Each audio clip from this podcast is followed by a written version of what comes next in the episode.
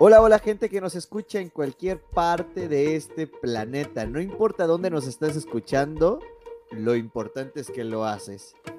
Bienvenidos a la biblioteca de Sai, a un episodio más de Super 9 con mi compañero René Sandoval. ¿Cómo estás, René? Muy bien, muy bien, Sai. Súper bien, ahorita que ya me llegó una excelente noticia. Hoy, 8 de noviembre del 2021, día de locura para Sony y para Marvel, ¿no? Sí, totalmente. Ok. Empezamos hablando de eso. Ok, pero primero, el plan de este episodio es hablar de dos películas que están actualmente en cartelera. Una de ellas es eh, Last Night in Soho y la segunda es Eternals. Pero vamos a hablar primero de lo que acaba de ocurrir. Sí, el día de hoy tuvo filtraciones y además se rumorea que también, eh, de hecho, la película completa se filtró. Yo inmediatamente cerré todas mis, cerré todas mis, este, mis redes sociales. Sí. O sea, o sea, nada más Facebook porque es lo único que tengo. Pero este, para ya no saber más. O sea, ya en este momento me voy a poner bien hermético con eso. Para que ya no me caigan más spoilers. Pero sí es muy evidente lo que se vio. Para Ajá. quien no quiera saber qué se vio, pues pásenle al minuto tal. Porque vamos a Sí, hablar sí, acerca, váyanse, acerca de las, estas imágenes que, eh, ¿cómo lo digo? Confirman personajes que todavía no son oficiales por medio de, las, de estas compañías. Así que sí, Pero quiero hablar mucho de eso. ya se vería venir. Sí, era algo que obviamente, es que te digo algo, hay mucha expectativa, ¿sabes? Sí, Entonces claro. estaba viendo yo, por ejemplo, una imagen que, que, meten hasta Shrek y meten un... Ay, sí. Sí la vi. Entonces, ya prácticamente todo es posible, ¿sabes? O sea, de no voy a meter, ahora sí que de todo aquí.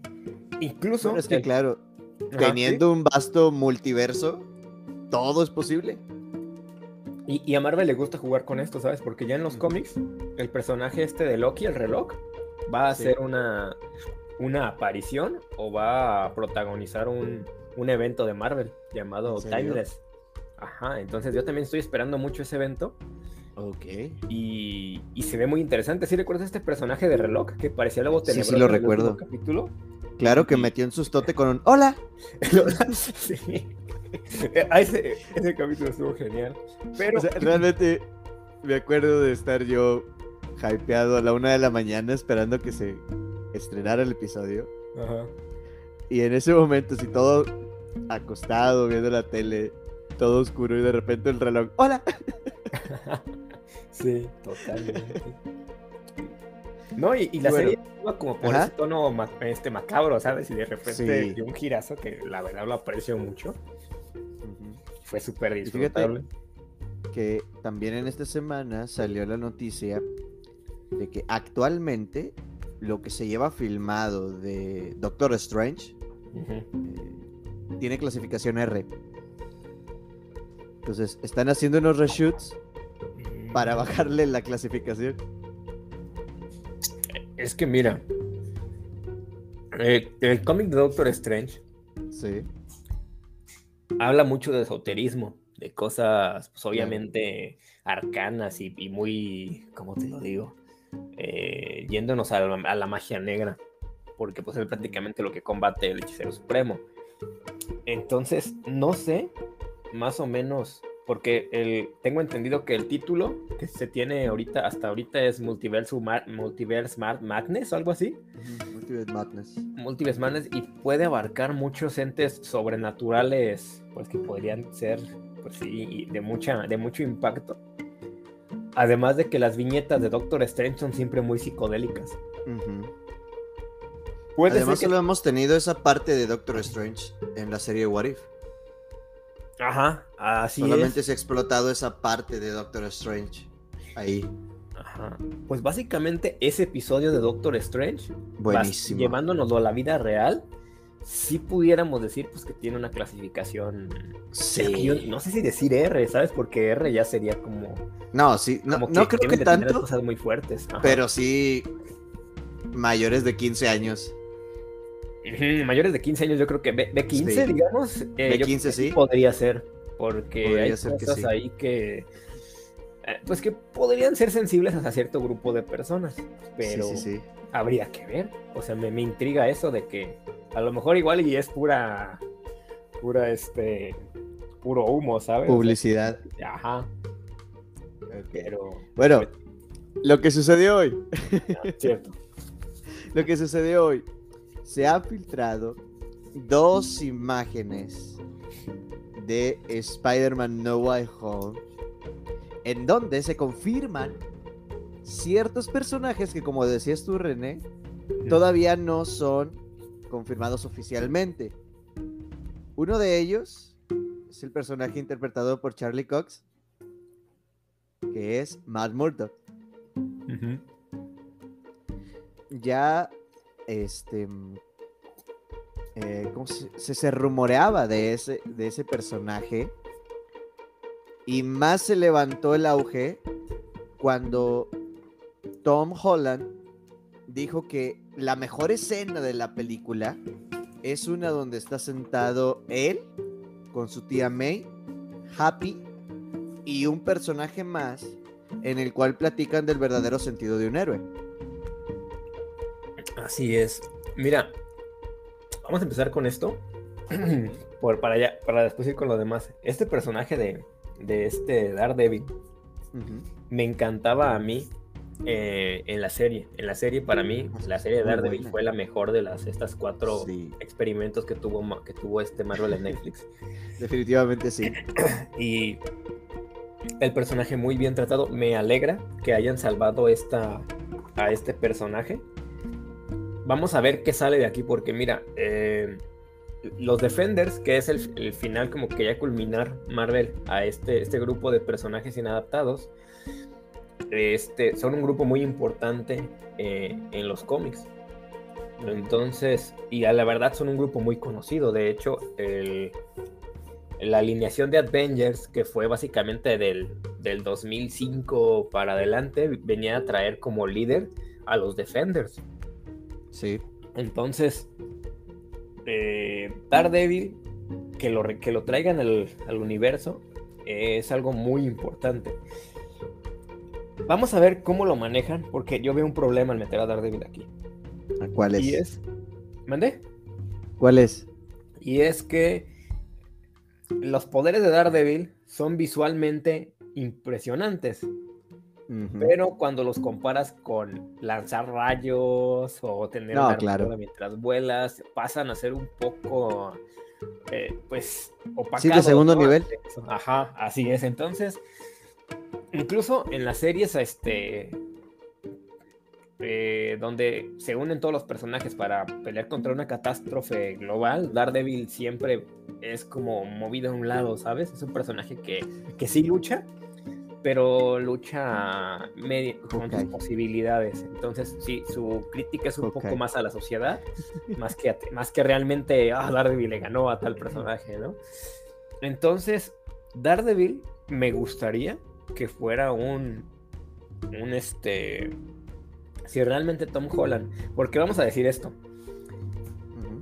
Para Tom Holland dijo que era la más importante o la que más le gustó pero ciertamente no puede hablar de las demás, de las demás escenas ah, que, tuvieron parte, ¿no? Entonces. Claro, claro. Por contrato, ni Tom Holland, ni, ni Andrew Garfield, ni Tobey Maguire, ni ninguno de los otros personajes que están alrededor de todo esto pueden hablar acerca de lo que están haciendo. Entonces, para, pero, pero es que la, la serie, la película se tiene que, eh, que comercializar se tiene que hacer propaganda de la película. Entonces, ¿cómo le haces? Pues hablas acerca de estas pequeñas cosas, ¿no? Yo siento que esta va a ser una escena muy buena. Buenísima. Sí, la espero muy buena. El personaje de Daredevil tiene tres temporadas, tres temporadas que yo la recomiendo mucho ver en Netflix. Y de hecho, si, gustas, podemos hacer este una, una reseña de esa serie. Me encantaría, porque recién la estoy volviendo a ver. Fíjate que sería una muy buena idea, me gustaría volverla a ver, ahorita que ya está confirmado este personaje porque eh, mm, no sé qué vaya a hacer Marvel con esto. O sea, igual puede que este personaje sea muy importante, o lo dejen en el cameo, que es lo que yo, a mí no me gustaría. Porque yo espero que sí tenga un papel pesado en cuanto al juzgado y todo lo que se ve, el juicio que se ve de Peter Parker. Pero sabes que yo espero que no quede ahí. Ajá. Ok. que, haya otras películas y que mejoremos, no sé, si vamos a poner eh, un grupo de Avengers, como te decía yo, Young Avengers, que creo que es lo que se viene de Marvel, lo que está en sus planes. Sí, sí, pues que este sea uno de los que los entrena, o que pues, pues sea un posible este líder ahí en el, en el grupo. Y es que tiene de todo. O sea, este personaje en sus tres temporadas llega a crecer tanto y llega a aprender tanto este personaje con... y, y puede darle mucho a Spider-Man. Es lo que decíamos el otro día. A Spider-Man le hace falta mucho crecer. Sí. Y creo que este personaje, a diferencia de Tony Stark, que, que no representa ningún ideal realmente, fuera del de pues soy Iron Man, eh, que esta frase también tiene mucha profundidad, pero, pero no en el sentido que, que necesita este Tom Holland para crecer como Spider-Man. Entonces, yo creo que Matt Murdock, como Daredevil, es muy bueno para este personaje. Espero que sí le ayude bastante a la película y al personaje, como dices tú, porque sí es un personajazo. Y Charlie Cox le quedó perfecto el personaje. O sea, hay, hay actores que nacen para sus personajes. ¿Estás de acuerdo? Eh, hay, hay este, actores que nacen para sus personajes como Robert Downey Jr. nació para ser Iron Man, definitivamente. Em, Ryan Reynolds nació para ser Deadpool. Sí. Porque lo vimos anteriormente en Linterna Verde, no funcionó, pero nació para ser Deadpool y lo está haciendo perfecto. Charlie Cox lo está haciendo perfecto porque anteriormente habíamos tenido un Daredevil en el cine interpretado por Ben Affleck que la verdad a mí en lo personal no me gusta nada. Te digo algo curioso. A mí me gusta mucho el, el Daredevil de Ben Affleck. ¿En serio? Sí, me gusta mucho porque, a ver, eh, Daredevil fue una de las primeras películas de superhéroes que yo vi de Marvel. Y, y, la verdad, o sea, para el, para el año que se, para el año que iba y para lo poco que tenía Daredevil, para mí sí me hacía muy buena. O sea, mira, vamos a ver, no, voy a darle, no voy a darle una crítica ahorita a la película. Pero lo que tenía el Batman de, de este. digo, el Batman es, que también Lo que tenía el Daredevil de, de Ben Affleck era esta. Prácticamente igual, nomás que ciego. Sí, no es como lo mismo, pero ciego. Y, millonario. Ah, eh, exactamente, ¿sabes? La diferencia también. Y este Daredevil. Mmm, yo la verdad eh, tenía mucha esencia del personaje de los cómics. Cuando, yo veo que un personaje se aleja mucho, porque vamos a ver, la historia sí estaba la verdad bastante simple, los diálogos también son, este, pues demasiado simplones, por decirlo así. Pero el personaje yo creo que está bien formado en, esta, en estas películas. Igual, a lo mejor llevo mucho sin verlas, o, también es una película que hace años que no veo, pero este, al menos el personaje de, de, Daredevil en esa película, a mí, a mí me agrada, la verdad. Y a muchos entiendo que no les gusta, pero en lo personal, a mí, a mí sí me gusta. Sí, pero te digo, en lo personal a mí no, no me gusta. Claro que si lo comparamos con el Daredevil de ahorita, pues sí, palidece enormemente. Sí, sí, vale. ok. Esa es la primera imagen que se filtró. La segunda imagen, tenemos algo mucho más pesado. Ya estamos hablando del Spider-Verse confirmado. Ya está en la imagen Tom Holland, Andrew Garfield y también está Tobey Maguire. Cabe resaltar una cosa. No se ve mal la imagen. La imagen se ve en muy buena calidad. Y también, a menos que esté yo mal, esas, por ejemplo, cuando tú vas a hacer, digamos, Photoshop de una imagen o a filtrar una imagen, eh, son partes que ya tienes de otras películas, ¿no? Tomas, Exacto. tomas el personaje de otra película y le pones, obviamente, esa pose va a quedar ahí. Y estas son poses que no me parecen familiares, ¿eh? O sea, no es como Totalmente naturales. Este cuadro, ajá, se ven nuevas, se ven naturales. Y hay otra cosa que es bien importante. Sony está tumbando las páginas de los que están subiendo Claro. estas fotos. O sea, ¿por qué vas a tumbar fakes? No tiene sentido. Fue lo que pasó con la foto de Andrew Garfield. Que todos decían, no, que era fake, que no sé. no fue video. Ajá. Pero entonces, ¿por qué lo estás quitando? ¿Por qué estás borrando ah, y, y baneando Sí, sí, cuentas Que, que suben eso? Entonces, Y, y fíjate que hay algo que me resultó muy convenci con, sí, convin- convincente. convincente de la imagen. Justamente hablando de esa imagen y de ese video que se filtró de Andrew, se ve en un lugar donde hay tubos, ¿no? Y justamente es el escenario que hay de fondo en esa imagen. Ah, a ver, déjame checarlo otra vez. Chécale de nuevo. Déjame checarlo otra vez. Oye, es verdad, es, es verdad. Son, e- es el escenario realmente donde se filtró, de donde se filtró esa imagen y ese video.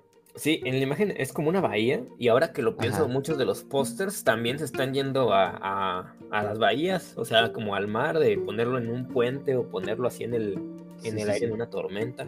Entonces, posiblemente tengamos la batalla final ahí, ¿eh? O sea, es que es, que es mucha coincidencia.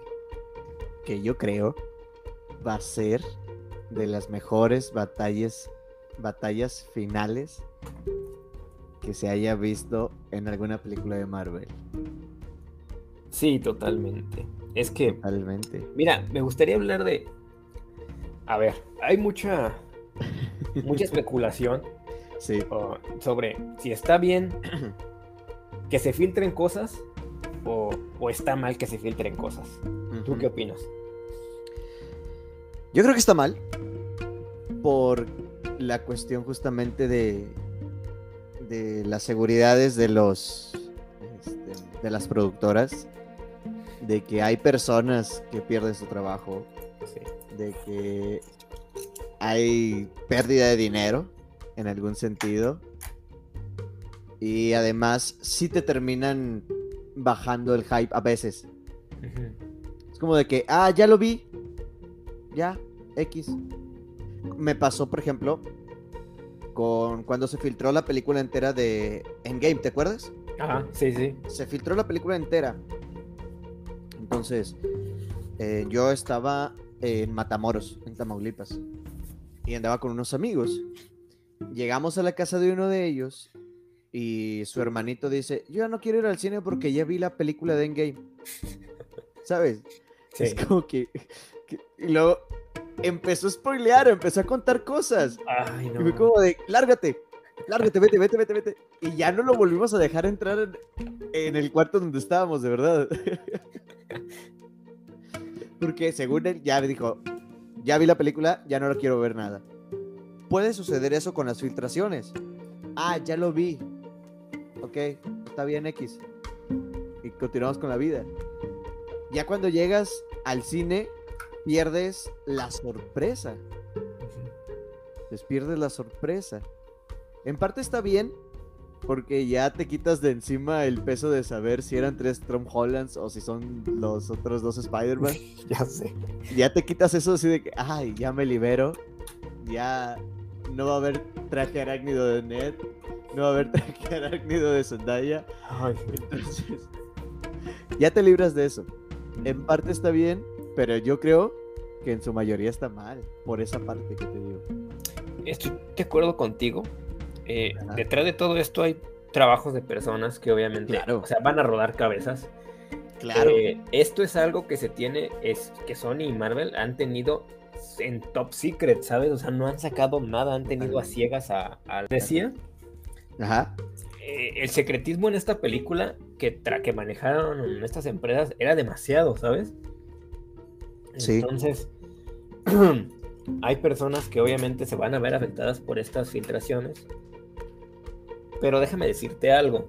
Hay algo con lo que no estoy a favor. Ajá. Y es con venderle mucho humo a la gente, ¿sabes? Marvel ya tiene este mal historial. Claro. Mira, te voy a dar esto, pero a la mejor te lo cambio, ¿sabes? Sí, sí, sí. Y, ha sido tanto positivo como negativo. Por ejemplo, en, en la Dead Game, yo tuve tres, o sea, se filtró la película como una semana antes y yo fácilmente agarré y cerré todas mis redes una semana antes sin problema. Eh, ahí yo no tengo como te digo el, gran, el gran este peso, pero sí afectó en taquilla. O sea, la empresa sabe que va a haber una afectación en taquilla que claro. una persona venga y que no le haga. Entonces, por la agenda de la empresa no conviene. Y aquí es donde entra pues este, la situación donde yo digo que no estoy de acuerdo, que es cuando la empresa te va a, te sube la expectación de lo que te va a dar y te lo mantiene ahí hasta mostrarte, por decirlo, hasta que ya lo tienes enfrente. Ahora ya podemos confirmarlo, o sea, ya te puedo decir, ah, gracias a Dios, ya es este, ya son tres Spider-Man, ¿no? Ya son los Spider-Man que estábamos esperando, pero ¿qué hubiera pasado? O sea, ¿te imaginas el desastre porque había, había mucha, mucha, este...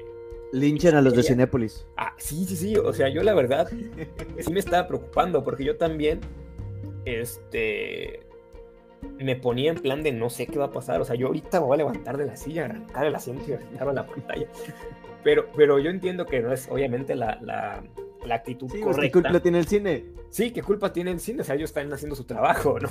Exacto. El tipo que solo está haciendo ahí su trabajo. Y, y este... Yo solamente quería mi sueldo. y es que ese es el problema, ¿sabes? ¿Con quién te vas a ir? O sea, tú ya pagaste a Sony, Sony ya tiene el dinero, destruye el cine si quieres, dice. Exacto. Yo yo ya tengo mi dinero, tu entrada ya es mía.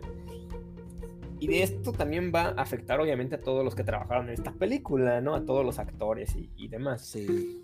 Pero mi, mi molestia es precisamente a que, a que no haya sido así. O sea, digamos, digamos que Marvel... Eh, es? es? que esta, esta propaganda que venía haciendo Marvel era como, te doy algo y tú haz las teorías que tú quieras, ¿sabes? Sí te, doy, te voy a poner aquí una esfera y ahí tú decides si es el casco de, este, de misterio. Te voy a poner aquí una garrita y ahí a ver si es este el, lagarto. Entonces, toda esta vuelta que, que le ha estado dando Marvel a, a, te, enseño, te enseño algo, pero esto no te lo enseño. Para mí ha sido un poco sucio. Ha sido un poco sucio porque estás jugando con, con mucha expectación de las personas. Y yo no digo que tengan que estar sacando trailers a cada rato, pero sí tienes que manejar tu producto de una manera ética. O sea, en el, sentido en el que si tú quieres dar una película, pues vas a estar eh, sacando publicidad regularmente. Pero si tú estás esperando dar nada más un pequeño easter egg ahí y que las demás personas te hagan publicidad con teorías, porque ahorita la, publicidad es mediante las redes sociales. Pues de aquí le estamos haciendo publicidad a, Marvel gratis. Exacto. Y, de hecho, muchas de las teorías que traían ya se confirmaron de que iba a regresar Daredevil. Incluso hace más de un año, hace más de un año salió un tráiler de esta película, que, o sea, todavía ni siquiera tenía nombre esta película, y salió un tráiler con Daredevil defendiendo a Spider-Man. O sea, si tú vas a YouTube ahorita yo creo que lo, encuentras. Y un amigo estaba súper emocionado y, y, me decía y me perjuraba que era el tráiler real. Y yo le decía, no, es que eso es falso. O sea, todas esas escenas ya están regrabadas. Unas son De, de, la de eh, Tom Holland que hizo hasta que, ¿cómo se llamaba? El camino del demonio con el diablo dentro, algo así. El demonio a todas horas. El demonio a todas horas. No, el diablo a todas horas. Perdón, sí, el diablo a todas horas. Y y sí es decepcionante cuando dices tú, ay, no es cierto, o hay, y permites que la gente esté jugando con esta ilusión. Y es cuando no me gusta. Las películas deben de darte lo suficiente para quedar, que te queden las ganas de ir al cine. Exacto. Ni más ni menos. Tanto está mal que te den más como está mal que te den menos. O sea, Ahora. tú ves un tráiler y no lo llamas spoiler. Sí. Pero este pero ya cuando te muestran de más, pues ya sí, me estás spoileando algo. ¿A qué voy con esto? Si me iban a dar tres Spider-Mans, ya para este punto, para noviembre 8 del 2021, ya debieron haber sacado un tráiler en el que me digas qué es lo que voy a ir a ver al cine. No, me, digas sí, sí, o sea, obviamente yo hubiera ido si no me mostraban un tráiler, porque es a ver qué esperaba, ¿no? Ah, ahí te va. El tráiler, segundo tráiler de Spider-Man, se ha retrasado tanto que eh, se dice que por una cuestión, una pelea entre Marvel y Sony. Sony quiere un tráiler donde aparezca Toby y Andrew. Y Marvel quiere un tráiler donde no aparezcan, pero se dé a entender. sí.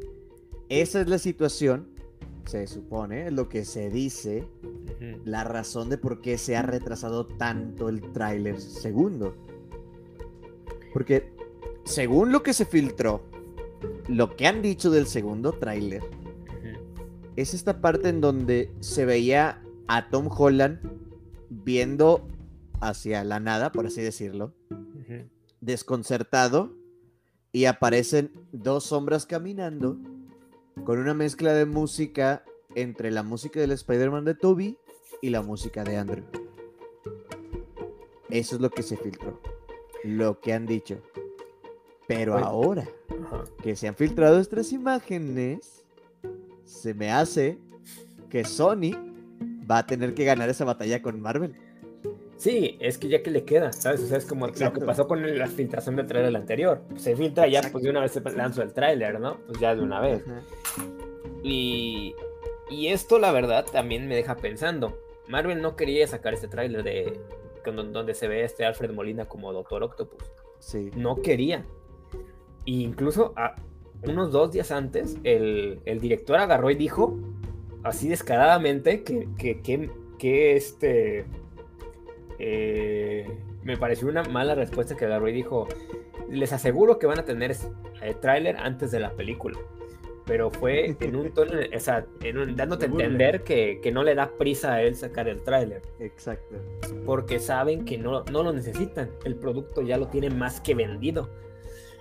Entonces, esta seguridad que tiene Marvel, que tiene, que tiene este Sony con su producto, porque de que va a romper taquilla, va a romper taquilla y va a romper la historia y va a ser totalmente algo impresionante le salga como le salga, porque están metiendo de todo, están metiendo a todos los villanos, están metiendo a los protagonistas, están metiendo hasta a este personaje y, métele también esta escena. Y luego, pues, que, o sea, prácticamente vamos a estar viendo dos horas y media de una escena post créditos.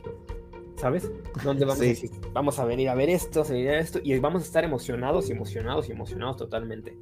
Eso es lo que yo estoy pensando. Y como Marvel dice, ¿sabes qué? Ya trabajé en esto, ya se hizo esto pues obviamente no quiere, no quiere este, dar más hasta el último punto para romper totalmente esto, ¿sabes?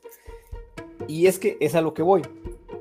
Ya pasa de ser un producto que tengas tú que vender a que tú ya quieras exprimir lo más que puedas este producto sin pensar en el consumidor, más pensando en la ganancia que vas a tener.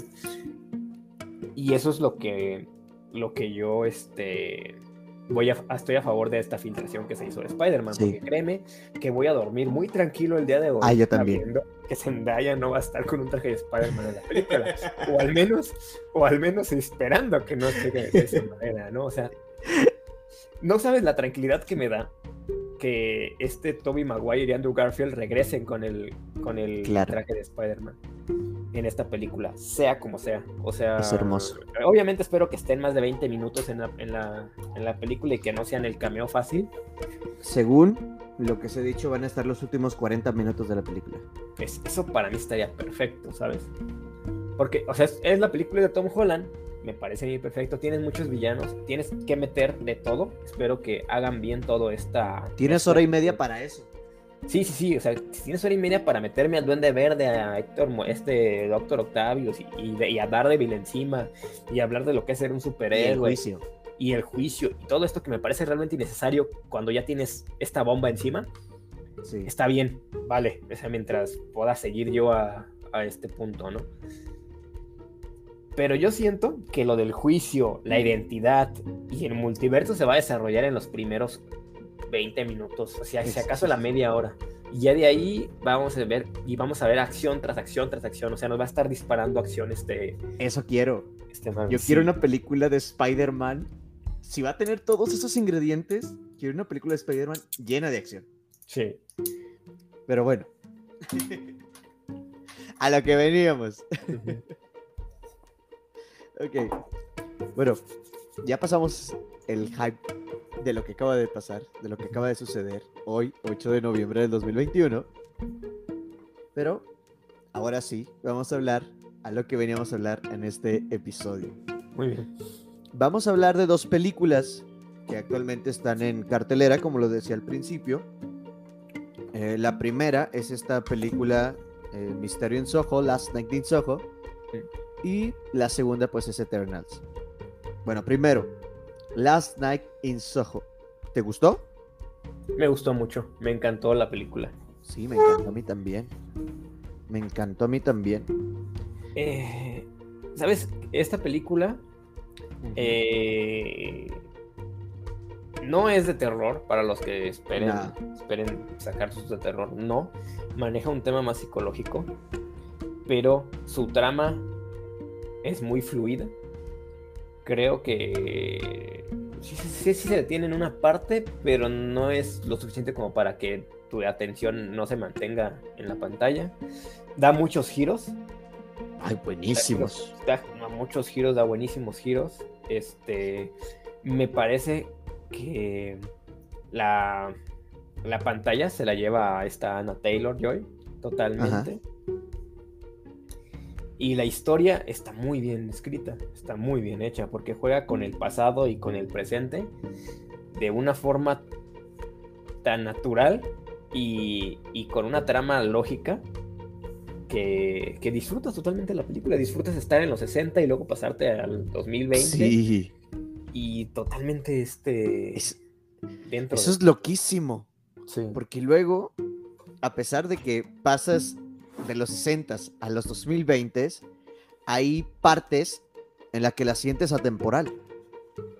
Sí. O sea, hay partes en las que no sabes qué es lo que realmente está pasando. Eso me gustó mucho. Yo creo que el acierto está desde escoger a estas dos actrices. Amy Taylor Joy, que ya es una actriz reconocida, ya es una actriz de renombre a la edad que ella tiene. Desde que actuó en la película de la bruja, ¿la viste? Sí. La de la bruja.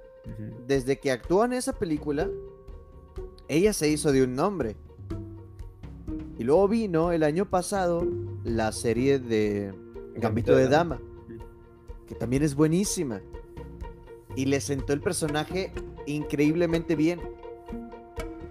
Y tenemos a una Thomas Mackenzie que no es tan conocida, pero que tuvo su acierto cuando salió en la película de Jojo Rabbit. ¿La viste esa? No, esa no la vi. ¿No? Dátela, dátela. Es buenísima. Ella sale en esa película. Mm. Entonces, tenemos una Thomas, Thomas Mackenzie que va agarrando, que va enfilada a tener una buena carrera. Y Aina y Joy que poco a poco se va consolidando más. Siento que es una pareja que si bien no las ves juntas todo el tiempo, sí hacen un personaje buenísimo. Porque al final de cuentas, durante esta parte de ir y venir al pasado y regresar al presente, están interpretando un mismo papel. Sí. Y eso es algo muy bueno. Sí, fíjate, eh, voy, a, voy a decir más o menos de qué va la película. Sí, sí, para, sí. Para darnos. Se nos ha eh, pasado esto. La, trama va sobre, sobre Eloís, es una chava eh, campirana que perdió a su madre y está viviendo con su abuela. El principio de la película te, te debe entender que ella puede ver a, lo, a, las personas que ya no están, o sea, a las personas que ya fallecieron. su mamá.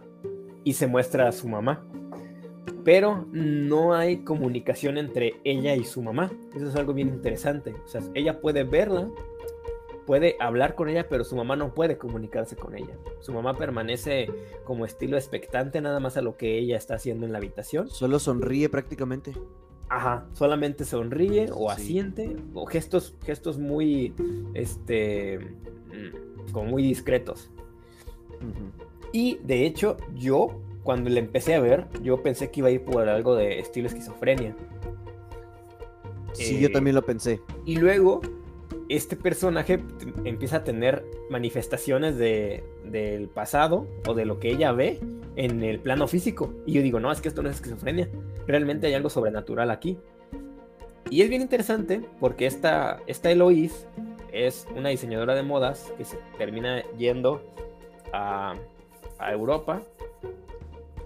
Bueno, que si es, es de Inglaterra, de un pueblo, y se va a vivir a Londres. Ah, sí, se va a, Londres a estudiar y eh, es un poco, no puede adaptarse bien con sus compañeros de, ciudad porque es un entorno, pues, que son, un ambiente completamente diferente y se aleja a, rentar un cuarto. Y es aquí donde empieza a tener contacto con el personaje de Anna Taylor, con esta Sandy, porque ella cuando duerme en esa habitación, ella empieza a ver al personaje de Sandy en las noches y empieza a vivir la historia del personaje. en ese cuarto. Ajá.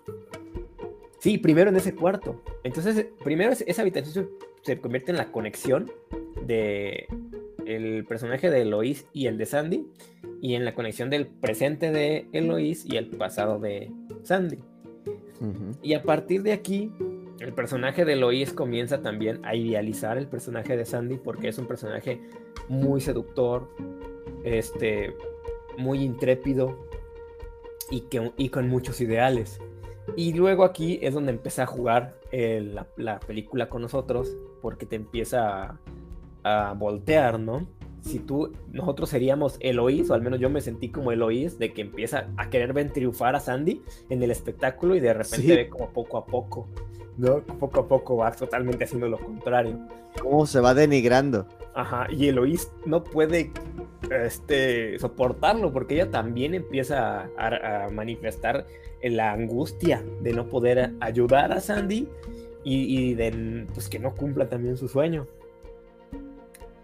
Y esta parte de mí también, yo estaba totalmente en el cine así como de, no, es que, ay, qué mal que no, que le pase esto, ¿no?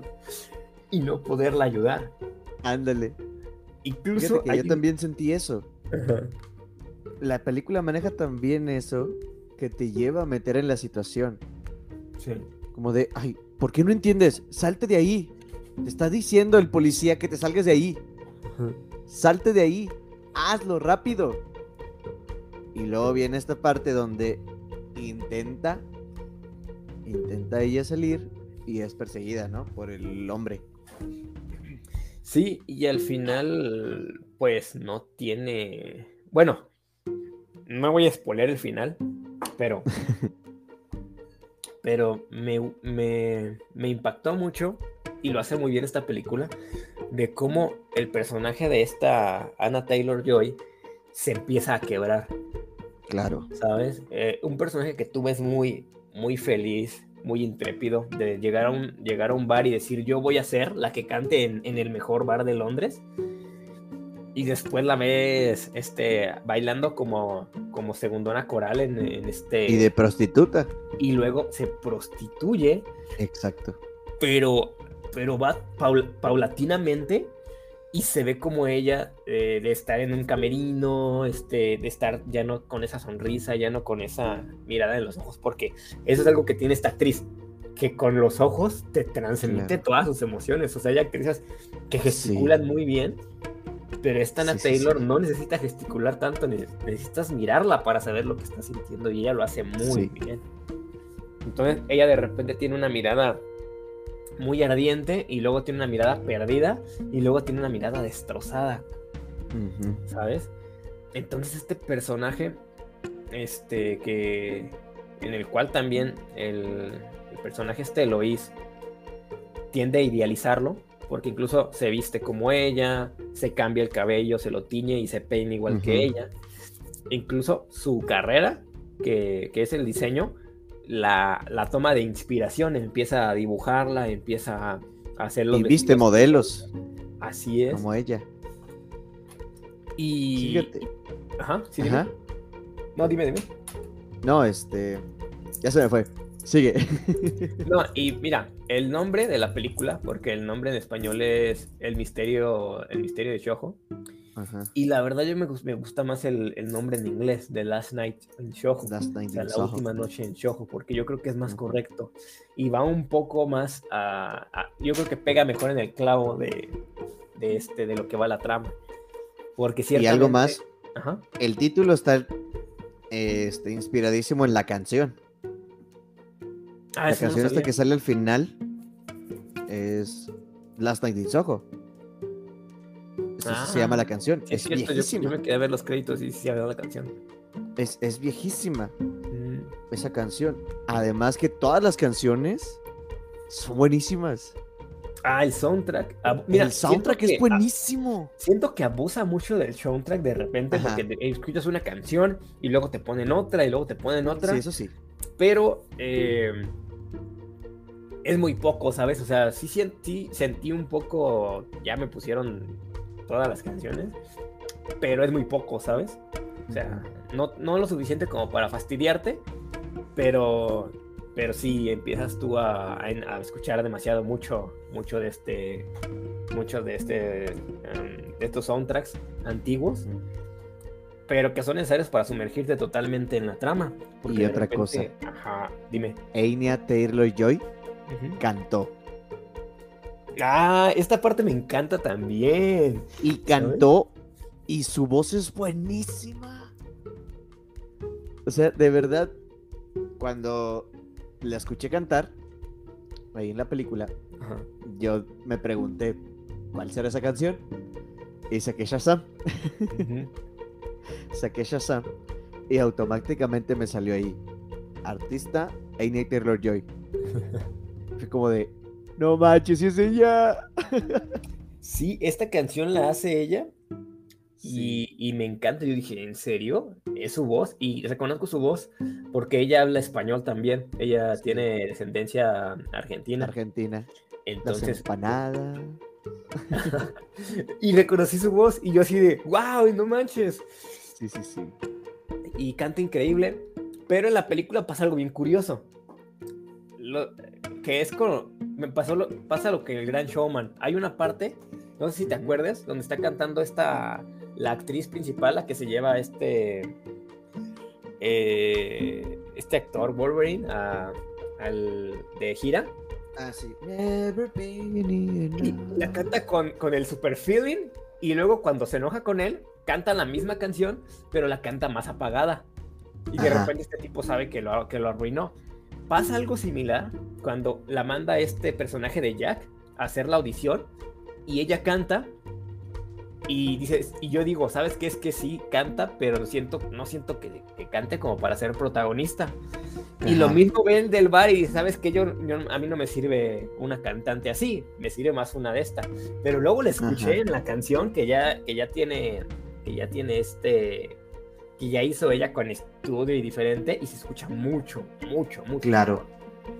Entonces, qué bueno que en la película te jugaran con eso, de agarrar y decir, este, voy a, voy a, este, quiero que la cantes, pero quiero que la cantes de esta manera, a lo mejor con esta tonada, para que no, para que no, para que no esté, pues sí impongas.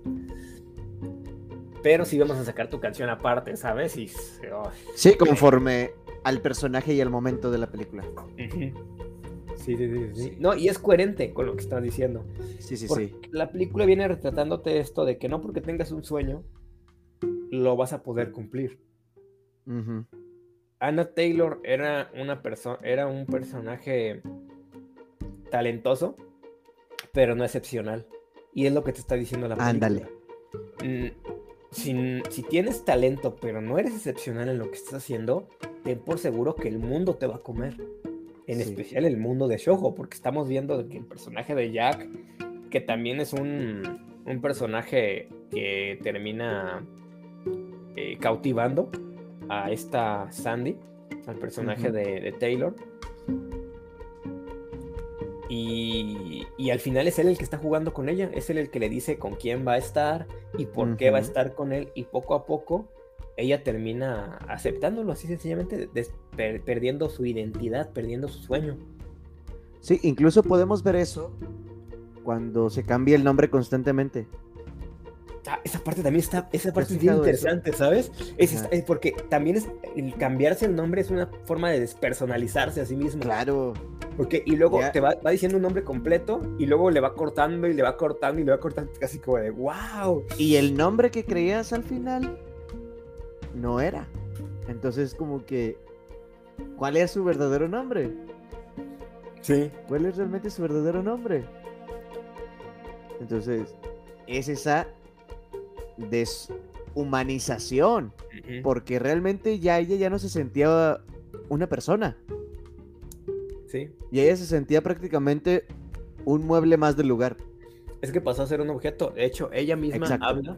Fíjate, cuando yo vi, esta, lo fui a ver con, mi, con mi esposa, y, y cuando esta Eloís empieza a ver a estos hombres, los empieza a ver deformados de la cara.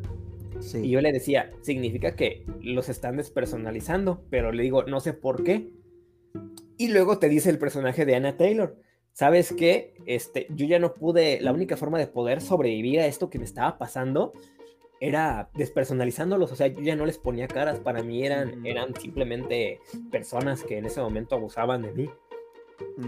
¿Sabes? Y yo así de, wow, es que lo están haciendo muy bien. Ya lo habían manifestado aquí, ya nada más lo, lo reafirman. Y este. Y ya, nada, ya de ahí nada más es un giro tras otro giro tras otro giro. Y wow, ¿sabes? Sí.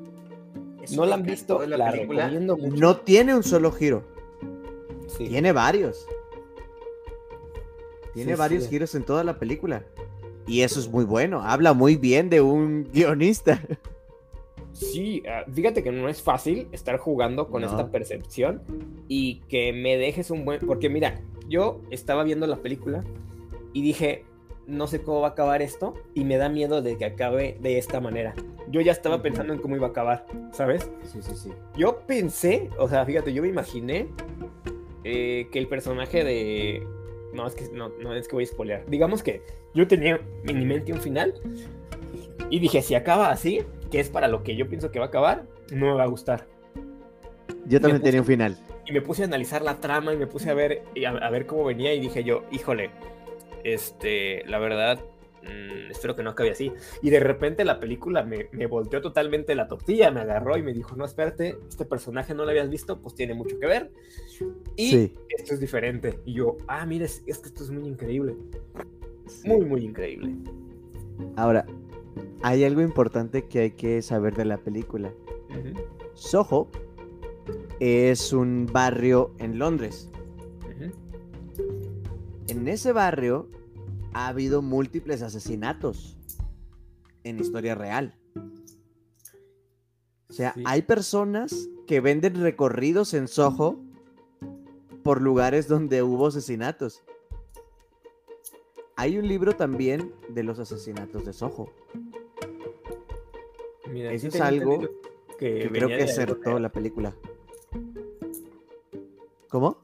Sí, eh, tengo yo entendido de hecho que sí estabas inspirada precisamente en esos hechos, en esos hechos este, reales. Sí, sí está, está inspirada en esos hechos. Entonces, es algo bueno que hizo la película. Yo esta película sí la considero una de las mejores del año. Definitivamente. Mira esas vueltas, sí. esos giros por las interpretaciones de ambas actrices, por la historia y porque no dieron el final que yo pensé que iba a tener. ¿Qué, qué te parece la fotografía? buenísima. Me encanta. Los colores son buenísimos. Y juegan mucho con, estas, con esta dualidad de colores, ¿te fijas? Por lo general, a Anna Taylor siempre la ponen eh, más, más colorida, con colores más, más vivos. Y al personaje de Lois, conforme va pasando la historia, le van opacando más el, más el este. Sí. Es toda la psicología de los colores. Sí, usan mucho, mucho la psicología del color ahí. Porque el realmente cuando de las dos se manifiesta en eso. Me encanta que cuando estás viendo algo de la realidad, por así decirlo, no sé si tú lo notaste, pero se, se nota mucho un color azul, un color azulado. Y en la transición de ir de la, del presente al pasado, hay un color verdoso. Y termina con un color rojizo. Cuando estás ya este, en, el pasado. Sí. poniendo al personaje de Eloís completamente en el lado azul y al personaje de, de Sandy completamente en el lado rojo. Eso me gusta, que jueguen con esos matices y que te hagan identificar de qué se trata una escena con ver el color de la escena. Eso me agradó bastante. Y juegan muchos con los, con los neones. Que es algo que intentó hacer la película de El demonio neón. ¿La viste? No, te falló. Con esta. Ay. El Fanning. El Fanning, el demonio neón. Pienso que hay un poco de inspiración en esa película, en esta de Soho, en cuanto a los colores y los matices del neón. Ajá. Dátela y chécate esos colores de los neones. Pero sí siento que a pesar de que era algo principal en la película del demonio neón, lo manejan mucho mejor acá en, Soho. Y, es que, ¿sabes que Ya estaba yo bien cansado de que me pusieran los 60 americanos. Sí. ¿Sabes? Ahora estamos viendo 60 de, de Londres, de Europa, unos 60 que son totalmente diferentes, que se tenía otra moda, que se tenía otra, otra, este, pues otra cultura, y yo la sentí muy fresca por eso también. Porque no estaba viendo otra vez a los Estados Unidos, disfrutar. No estabas viendo otra vez a los clásicos adolescentes tomando una malteada en un automóvil rojo. Ajá, sí, tú sabes, con la esfera ahí y los peinados muy, este... Con la música de vaselina. Ándale, cosas como por ese estilo. Entonces, no es que esté mal, sino que la película se siente muy fresca en esa parte también. Sí.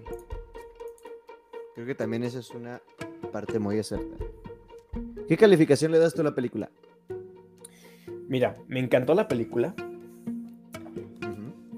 Este, pero mm, Mira, a ver, vamos a ver. La historia es una historia muy buena, que está muy bien tratada. Yo diría que lo que le falló, yo le daría un 8.1 a la película. ¿Por qué? Ok. Porque para mí eh, le falta un poquito mejor, eh, digamos que el personaje que sobresale, pero sobresale por mucho es esta Anya Taylor. Y luego me volteé al personaje de Jack, y sí, es un actor que, que, sí eh, tiene, tiene una buena actuación, es muy buena su actuación. Pero siento que le falta presentarse como malo. ¿Sí me comprendes? Al final, cuando este personaje está bailando con ella en la pista, o cuando está escapando con ella del bar, y cuando está obligándola a prostituirse, realmente no, no siento que haya un cambio en él tiene que alzar la voz y, tiene que la cámara mucho jugar con, estas, con esta percepción de que está correteándola para poder darle, este efecto. Pero batalla un poquito. Y de ahí tenemos a esta amiga, que, o, amiga entre comillas, que es como su rival en la escuela, que también me pareció muy falsa su, su esta. Ay, odié, ese personaje. E, está ahí para que lo odie, ¿sabes? Exacto. Y, y, y, lo hace bien pero no la odié por su, por su actuación, la odié porque el personaje es odioso. Exacto. Y, el personaje esta de, de Eloís, de esta, también siento que lo hace muy bien. Pero es que la verdad, creo que ahí sí le jugó esta mala a la Taylor porque la, hace que palidezca, ¿sabes? Incluso el personaje de Eloís, esa es su función, porque el personaje tiene que este, absorber la personalidad de esta, de esta Sandy. Sí. ¿Sí te fijas? Entonces va también de ahí, pero siento que le juega un poquito en contra en la actuación a, esta. Y también, ¿qué fue lo que dije yo? Esta parte siento que me falta, que es No, sí, yo creo que eh, yo creo que nada más sería eso, ¿sabes? El reparto de, de este de que Anna Taylor Roy se roba completamente el, cuadro. Yo me este voy a criticar a los personajes secundarios. Justamente a esta villana, si quieres ponerle así, que es la contraparte de Eloís, que es esta muchacha que quiere hacerse resaltar, la clásica que siempre está en ese grupo de personas que quiere resaltar y hacerse ver como que realmente ella es la que importante, la que importa en el grupo. Sí, al abeja reina. Pero no tiene profundidad. O sea, está ahí para, para rellenar. Realmente. Que es algo que pasa también con este muchacho novio de Lois. Sí. Está ahí para rellenar y para ser eh, eh, el apoyo, medio apoyo de Eloís. Y, sabes que lo profundizan ni te le ni te le dan mucha mucha importancia. Realmente no es importante, pero simplemente está ahí para rellenar el, el momento, ¿sabes? Y, ¿sabes qué es lo que pasa? Es por eso que te digo, la película descansa mucho en los hombros de esta actriz. Porque, por ejemplo, ves el personaje de, de John, que es el, este personaje que hace Michael Ahau. Donde primero lo ves bien buena onda, así de no, necesitas, necesitas ayuda. Y luego le roba, la, le roba el refresco. Y es como de, a ver, men, o eres, o eres un personaje muy buena onda, porque se ve que eres muy, o sea, se pasa de buena onda este personaje. La verdad que o de plano eres alguien que agarra las cosas que no son tuyas. Y luego también en, eh, eh, la va a ayudar a resolver este, este misterio. Y realmente no le ayuda, ¿sabes? O sea, no tiene una, como tú dices, no tiene relevancia, no tiene un impacto real en la trama. Incluso al final, donde yo esperaba que, pues, que ayudara, termina, termina ahora sí en el suelo. Estereotipado. para mí estereotipado. Exacto. la, película se vuelve de terror nada más por esa escena, ¿sabes? Es más, necesitábamos. Está herido. Y tú no sientes nada por él. Así es.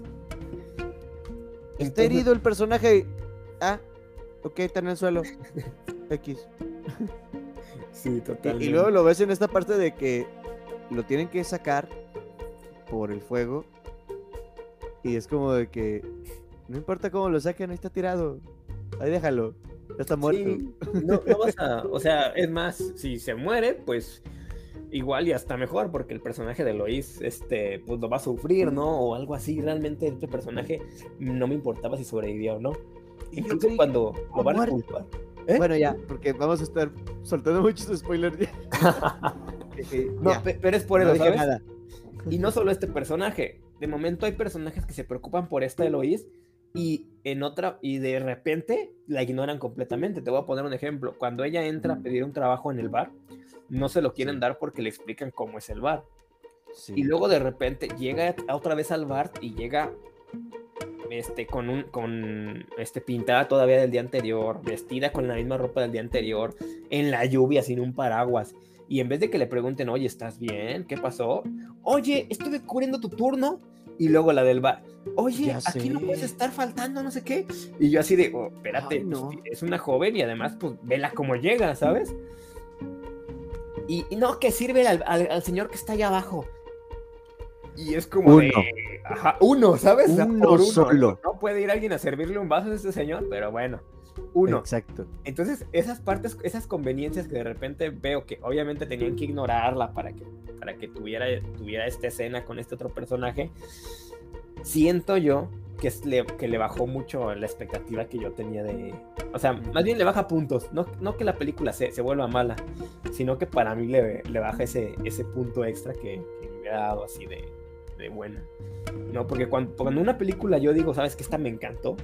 Es porque no descansa solo en, una, en, un, en un actor. Por ejemplo, si me dices, no sé, em, voy a ver, a menos que la trama se trate de eso, ¿sabes? Por ejemplo, en búsqueda de la felicidad de este Will Smith, Will Smith se tiene que cargar la película encima porque de eso se trata. Pero en esta película no se trata de que Anna Taylor Joy cargue con toda la expectativa de la película. Se trata de que los demás, por ejemplo, el personaje de Lois y el personaje de Jack también tengan un poquito de relevancia con la historia. Sin embargo, de Jack, nada más vemos esta actitud de inicio del baile y que es malo, malo, malote porque es malo, malo, malote. Entonces ya no hay, como tú dices, ya pierde la profundidad del personaje. Entonces, por eso eh, mi calificación personal sería un 8.1. Sí, yo, yo sí le pongo 8.5 por todos los giros que tiene la trama. Yo más que nada por, por la parte de la historia. Pues ya dejando fuera la falta de profundidad en los personajes secundarios, yo sí le pongo un 8.5 por la trama y por lo bien que lo manejan las actrices. Mm. Muy bien. Ahora sí, lo último. Pasemos a lo bueno. Eternals. ¿Te gustó? Mira, vamos a ver. Eh, la película no me gustó. Te voy a explicar por qué. La verdad, eh, me gusta que Marvel se esté, experimentando, que esté queriendo abrir esta, este universo eh, los personajes me parecen. Me parece un elenco muy inclusivo y que no se siente. No se siente forzado.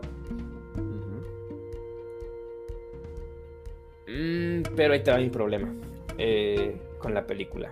O sea, te voy a decir primero las cosas que no me gustaron y luego te digo las que me gustaron. Va. Primero, creo que la trama es demasiado rebuscada. Y, y, en qué lo digo? A ver, los, los celestiales crean a los desviantes para, para, eh, ¿cómo? Eh, para que los planetas que no tienen un, depredador primario, eh, pues ahí está su, su depredador primario.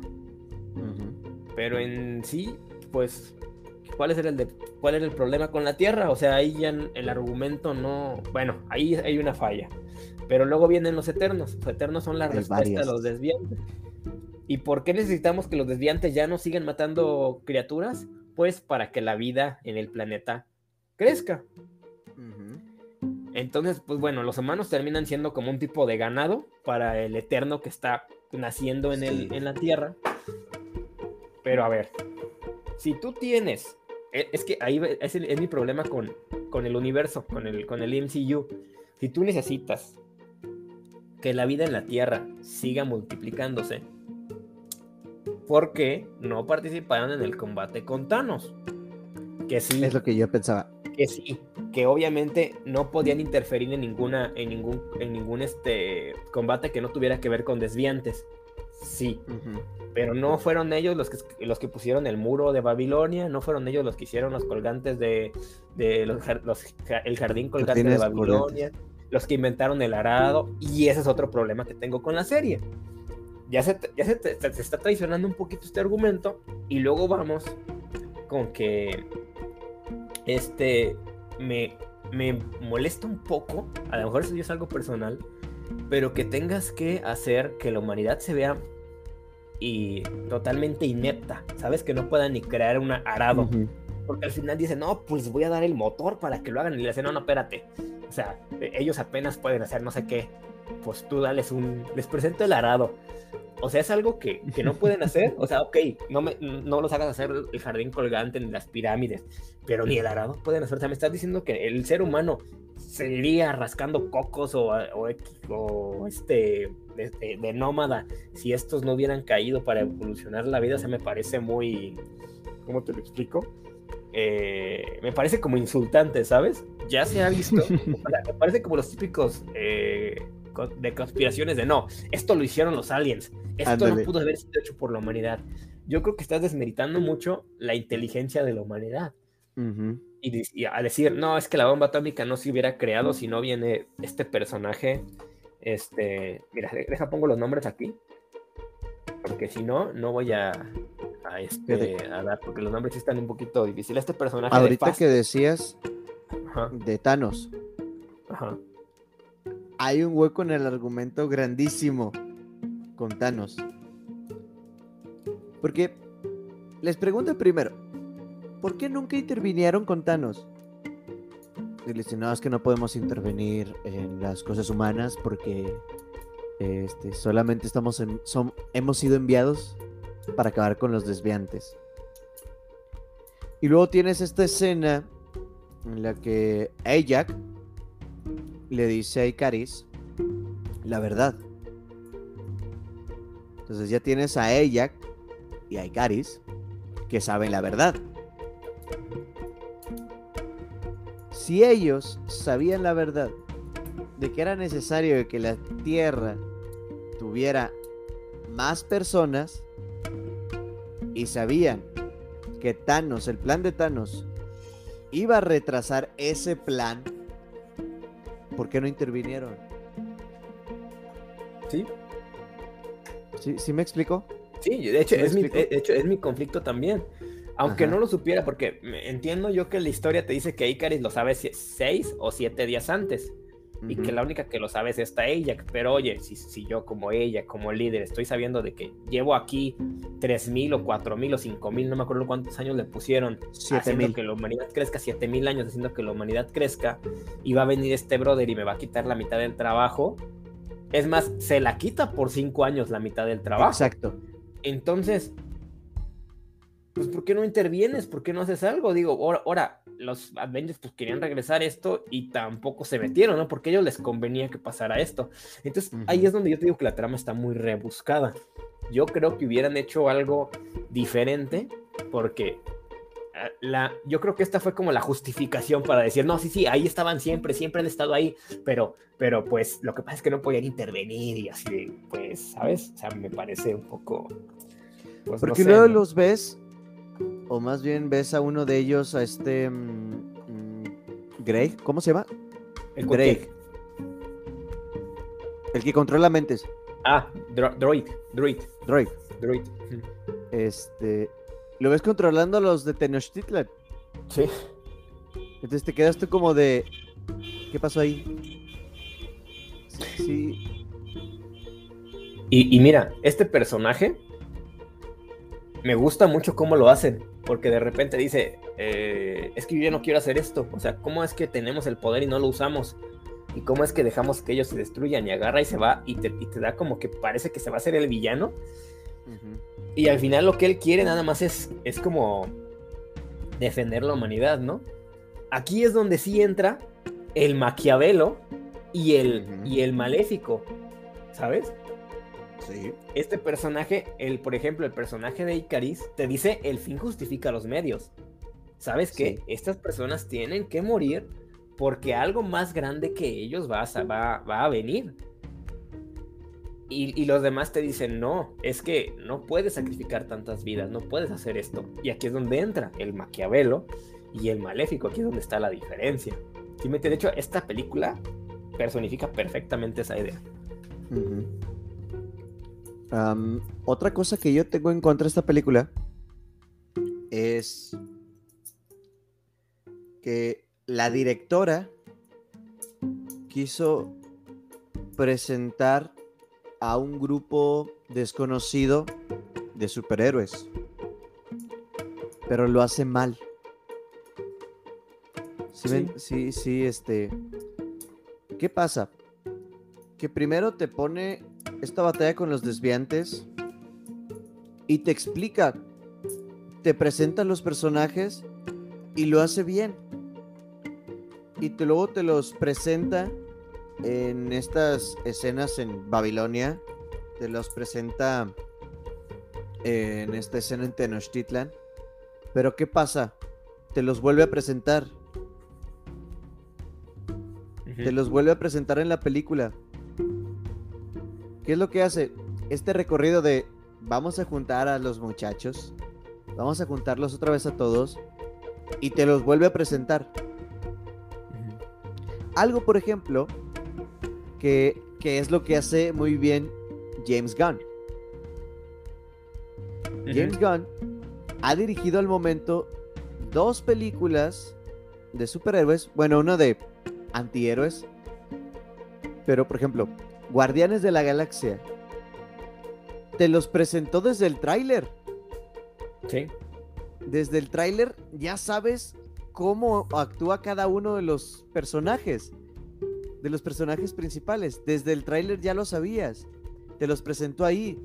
Lo que hace ahora James Gunn durante la película es los presentando como grupo, uno por uno, pero bien. Y te va sentando de, esta es la fortaleza de Peter Quinn, esta es la fortaleza de Gamora, esta es la fortaleza de Drax, esto es lo que hace Rocket, esto es lo que hace Groot. Pero lo hace en un conjunto, en una historia completamente fluida y natural. Sí. Algo que no hace en esta. Algo lo que no hace esta, esta directora en, Eternals. Aquí la directora. Ah. Ajá. Aquí la directora tiene hace lo mismo con, con este Suicide Squad. Igualito. Y aquí la directora tiene que jugar con el pasado y con el presente para poder narrarte una historia. Y, al final dices, a ver, este. Es que sí, Hay un punto pero en el que yo me confundí. Hay un punto en el que ya no supe en qué época estaba. Ya no supe ni siquiera en qué cultura estaba. Sí, es que incluso cuando juega con esto del pasado y el presente también te lo juega desorganizado. A veces nos vamos muy atrás, a veces nos vamos como muy adelante.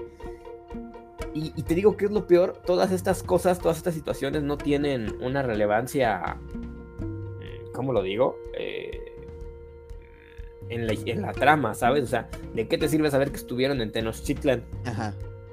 De nada. otra cosa, ¿de qué te sirve saber que uno es un actor de Bollywood otro tiene su casita con su hijo y su esposo.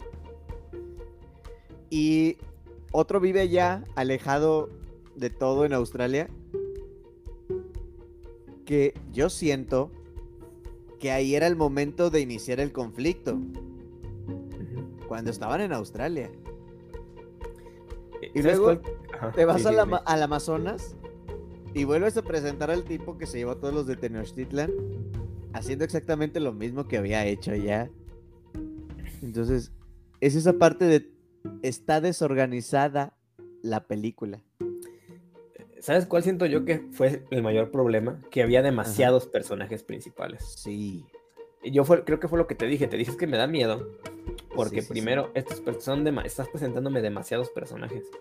Con Marvel está bien porque ya metiste tres películas de este, dos de esta y este lo vas a meter, pero pues ya mínimo puedes trabajar un poquito en él. Pero con estos son todos nuevos y, tú quieres, a fuerzas te quieren hacer creer forzosamente que no, no, mira, siempre estuvieron ahí, ahí estaban, sí, sí, sí, de veras, créemelo. Y, y, no me la creo y además no lo siento natural, ¿sabes? No lo siento orgánico. Siento que me estás hablando de otro universo completamente. Es más, cuando pasa. El ejemplo de James Gunn. Ándale. James Gunn hace una cosa completamente diferente. y, más. Ajá. En un grupo más grande de, en, Suicide Squad. ¿Te presenta cuántos en qué, en qué tiempo? ¿Te, ¿Te, presenta todos en qué te gusta? ¿Ocho minutos? Y además en ocho minutos logras este sentir empatía por este, por este personaje que se muere intentando salvar al. al Ándale. Al mitad, híjole, se me fue el nombre, pero al mitad lobo, ¿sabes?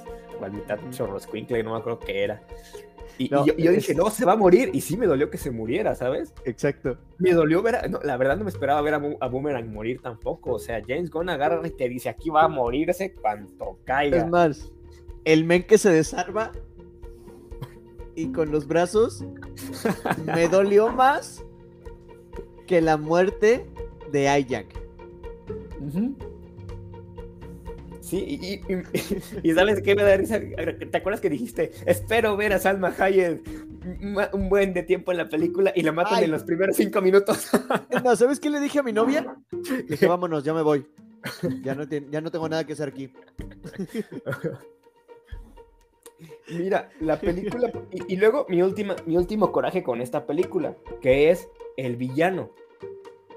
¿Por qué me presentas un desviante que evoluciona, que va a matar a, a, unos eternos? ¿O por qué me presentas a una Tena que se descontrola, si al final va a ser irrelevante. Es que ¿sabes por qué lo hacen? Nada más para poder separar a los eternos y, no, y que no puedas tener y que no estés obligado a trabajar con ellos en pantalla. Es como de Kingo, que es el personaje de, de Hollywood, llega y dice, no, ¿sabes qué? Pues yo no estoy contigo, pero tampoco estoy con Icaris. Entonces yo me regreso a Hollywood para que ustedes hagan su pelea y yo no tenga que meterme, ¿sabes? Es más, ¿sabes qué? Me dolió más que se fuera su asistente que él. Yo me quedé a, ay no señor, usted quédese. Sí, no estoy seguro qué es lo que quieren hacer. O sea, bueno, sí, me da, me, tengo varias ideas de qué es lo que quieren hacer con esto.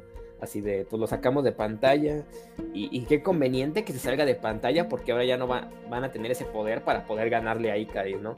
Y qué conveniente que este personaje de, Sprite se vaya con el lado de Icaris, ¿no? Que la verdad sí es... Con Superman, digo, con Icaris. ah, fíjate que eso es algo que me gustó.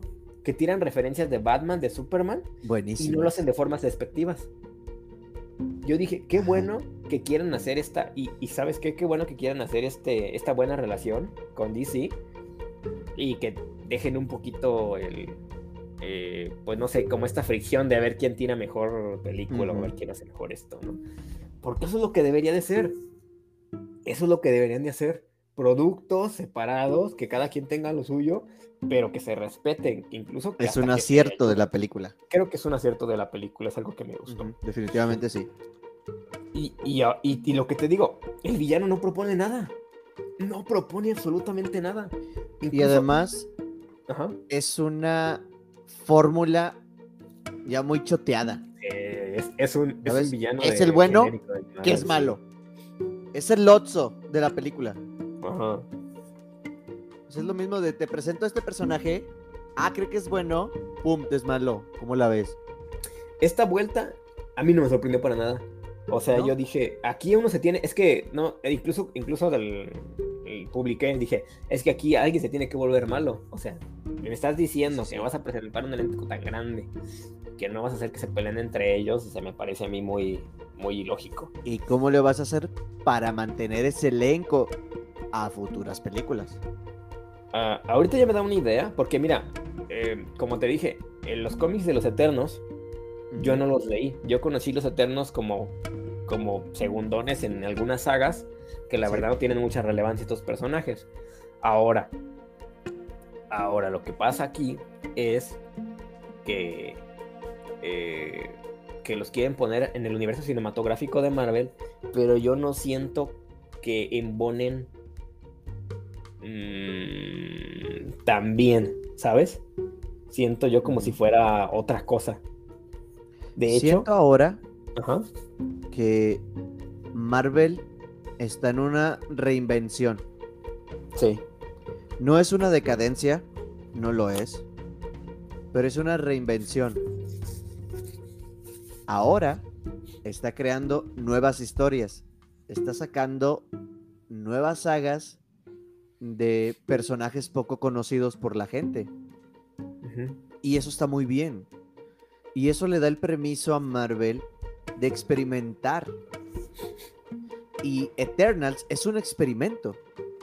Sí, totalmente. Marvel quiere entrar en un experimento de a ver qué pasa si agarro yo a un director serio, ganador de un Oscar, y lo pongo a hacer una película de superhéroes que por lo visto no ha sido nada bueno. Fue destrozada en la crítica, que obtuvo al final como un 52%. Eh, en fue muy mala, eh, no sé, pero sí estuvo muy, muy por debajo. Sí, ni, ni, el 7 alcanzó. Creo que sí, 5 puntos y algo. Entonces, hay ese, ese punto ahora de Marvel en una reinvención y siento que Marvel le está dejando ese experimento a las películas. Porque lo está haciendo perfecto con las series. Con las series está explotando muy bien el universo que ya tiene. El universo que ya tiene bien formado.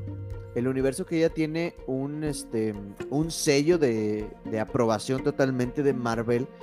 Que tiene el sello característico de ellos. Entonces ahora está experimentando en el cine. Llevamos en este año tres películas en el cine, que es em, Black Widow, que es la misma fórmula de siempre, Shang-Chi, que cambió, experimentó y lo hizo muy bien, y Eternals, que cambió totalmente, fue totalmente experimento y fue muy mal. Mira, yo digo que habría que ver cómo va, eh, porque ahorita estoy, eh, o sea, mm, entiendo que le está yendo muy bien en taquilla. Hay que ver cómo va cuando termine su, su, pues, su, tiempo en, en, cartelera. Pero, uh, mira, creo que la crítica ha sido en Rotten Tomatoes es algo exagerada. Sí. No es, una, no es la mejor película de Marvel, pero tampoco es Thor Ragnarok, ¿sí me entiendes? Exacto. Entonces, yo con esta película, ya que te hablé de los puntos malos, yo creo que también tiene sus puntos fuertes, ¿sabes? La, el, este, la variación del elenco que tiene me parece muy buena. Me parece que se atreve a hacer muchas cosas, como por ejemplo, pues metió una escena de sexo por ahí, una escena de este de beso este, homosexual por allá. Y luego vamos a hablar acerca de esta, este personaje que es una niña, pero que, pero pues que mentalmente no es una niña. Entonces trabaja con muchos conceptos que realmente no esperaba ver en, en estas películas de Marvel, ¿sabes? Sí que al final pues la convertimos en niña ya que se vaya a hacer sus cosas. O sea, tú vete para allá, ¿no?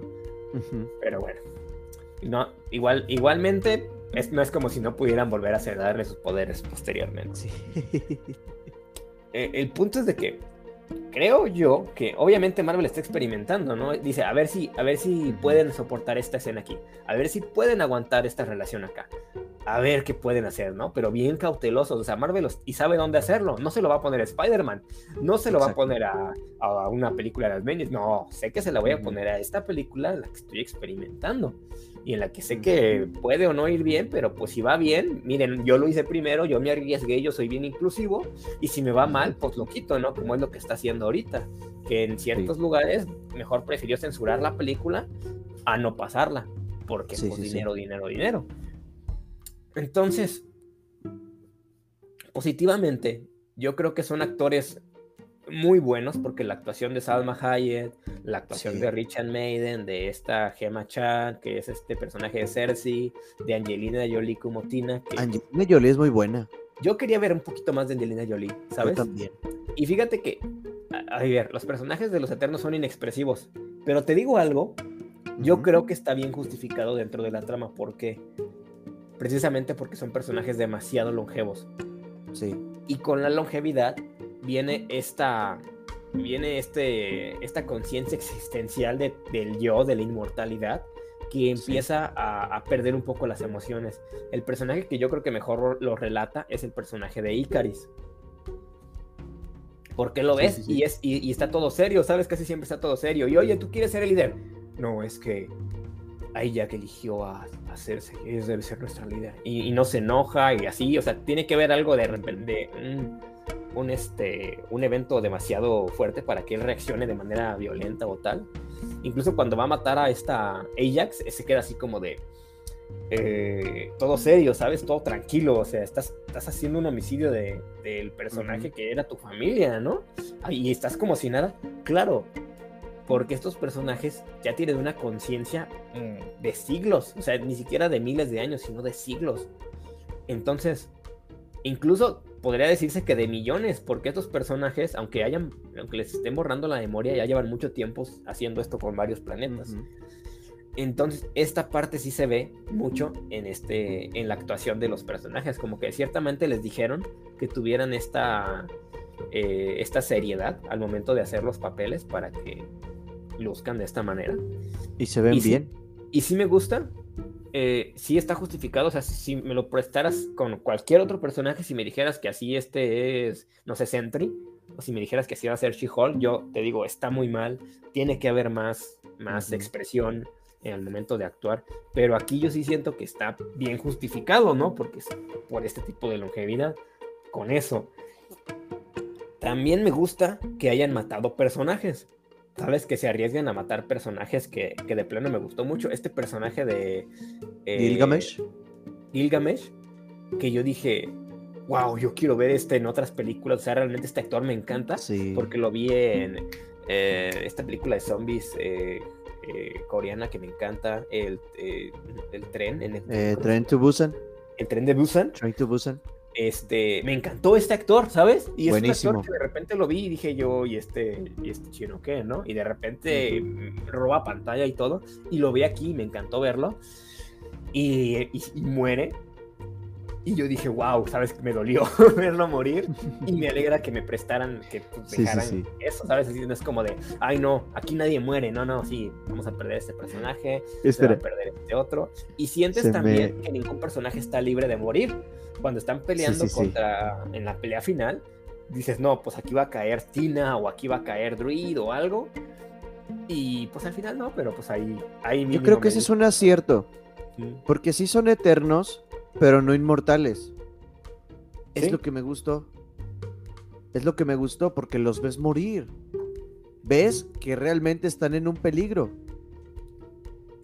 No nada más pelean nada más por este porque sí, porque soy muy fuerte y nadie me puede vencer, ujú". sino que peleo porque realmente mi vida también está en peligro. Eso es algo que es algo muy bueno con los personajes. Pero ahorita que decías de la muerte de Gilgamesh, esto es, esto es algo que yo pensé durante vi la película.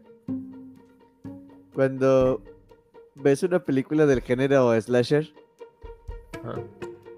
este, el latino muere primero y después el asiático. Entonces dije, No, no, ya Vaya. murió primero Salma, Jack, latina, y luego murió el asiático. Es que se salvó Fastos, se salvó Fastos porque era, porque era homosexual. Nada más. Sí, sí, de hecho, lo más por ser homosexual se, salvó él.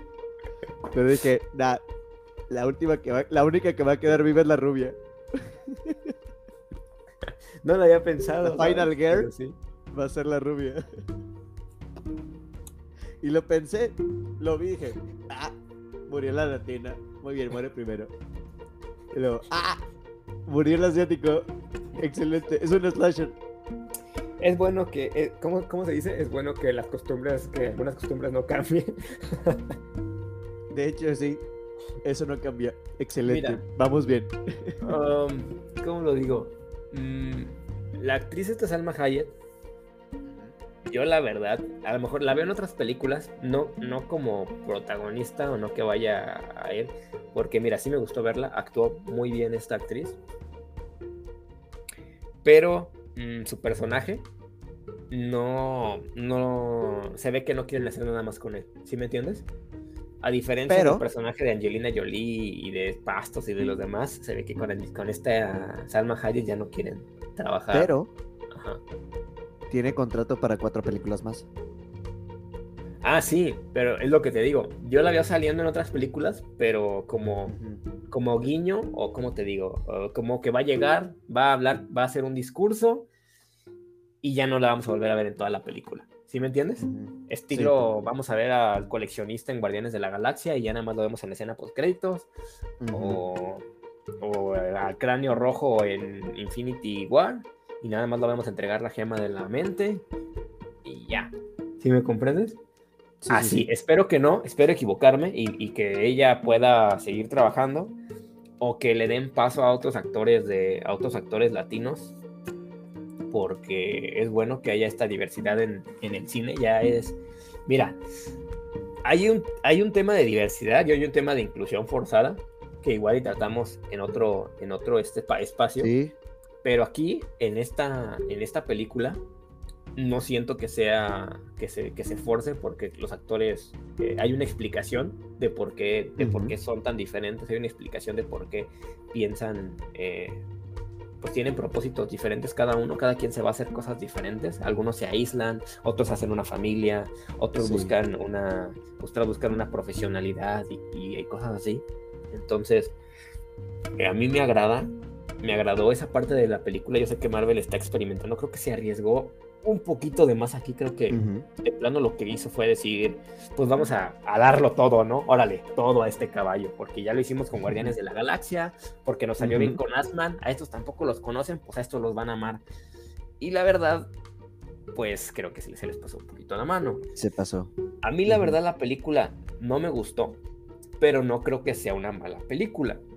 ¿Sabes? Estoy igual. Yo creo que está palomera, si quieren ir a verla, eh, este, pues yo sí, sí, la recomendaría porque pues no es como que sea una película que no te vaya a dejar. Además, siendo de Marvel, ya es que tienes que ir a verla porque todo está conectado.